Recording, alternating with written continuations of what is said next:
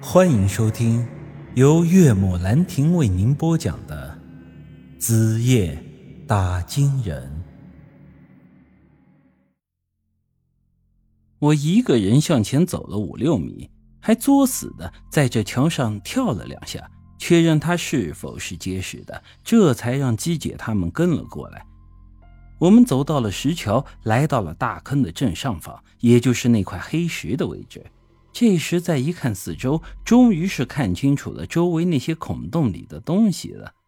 那里面居然是一个个黄灿灿的铜人头，没错，就和我们之前遇到的鬼商队里那些个铜头傀儡的脑袋是一模一样。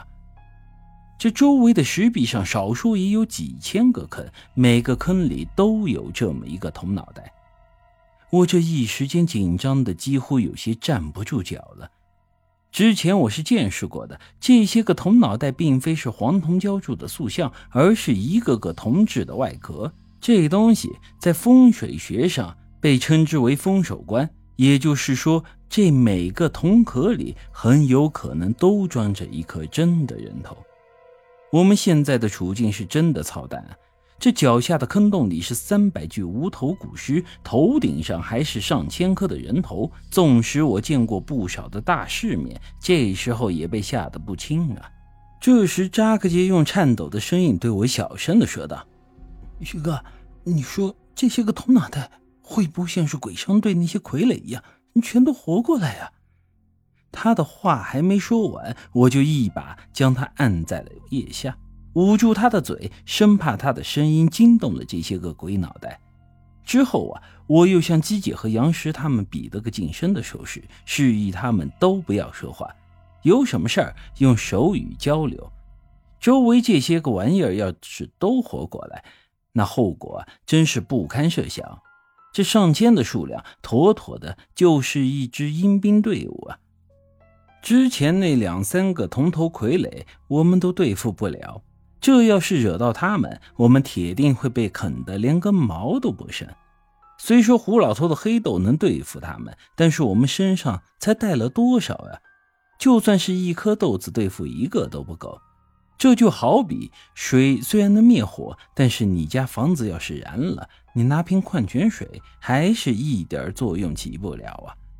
不过我看这些个铜头这时候似乎都是处于一种沉睡的状态。还并没有苏醒，于是我朝着姬姐他们挥了挥手，示意先退出去。之后，我们要是不小心把他们惊醒了，那就真是死无葬身之地了。由于这个地方特殊，我们可能死后连灵魂都没办法离开这里，得陪着脚下这哥们儿，哼，冤魂啊，一块搓麻将了。杨石和姬姐都对着我点点头。于是我一把拉住扎克杰，打算后撤。由于刚才已经确认过石桥的安全，这时候便是大摇大摆的走了上去。谁知道刚踏上一步，就听到轰隆一声响，石桥便垮塌了下去。要不是扎克杰一把将我拉了回来，可能我已经掉下去了。于是啊，我们也便没了退回之前那个位置的可能。庆幸的是，石桥垮塌的轰隆声并没有惊动那些鬼脑袋。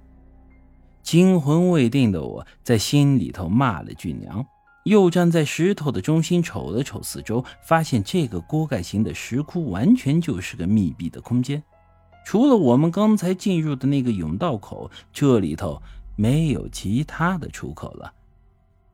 我忙向着姬姐他们打了个手势，问他们接下来要怎么办。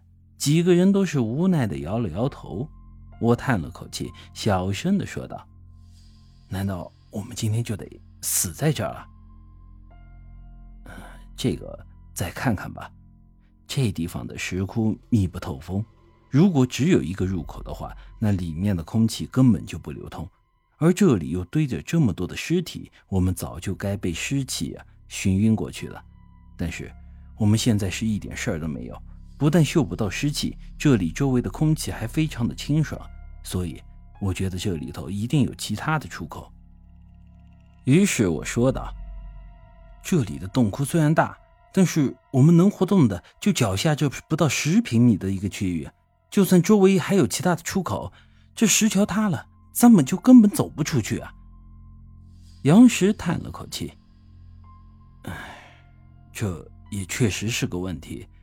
刚才咱们还是有些太莽撞了，不该这么直接的走过来。”一旁的扎克杰说道：“其实我倒是有个不错的办法，跳到下边的坑里去，下边有那么多的死尸，可以给咱们当弹簧垫，摔不着我们。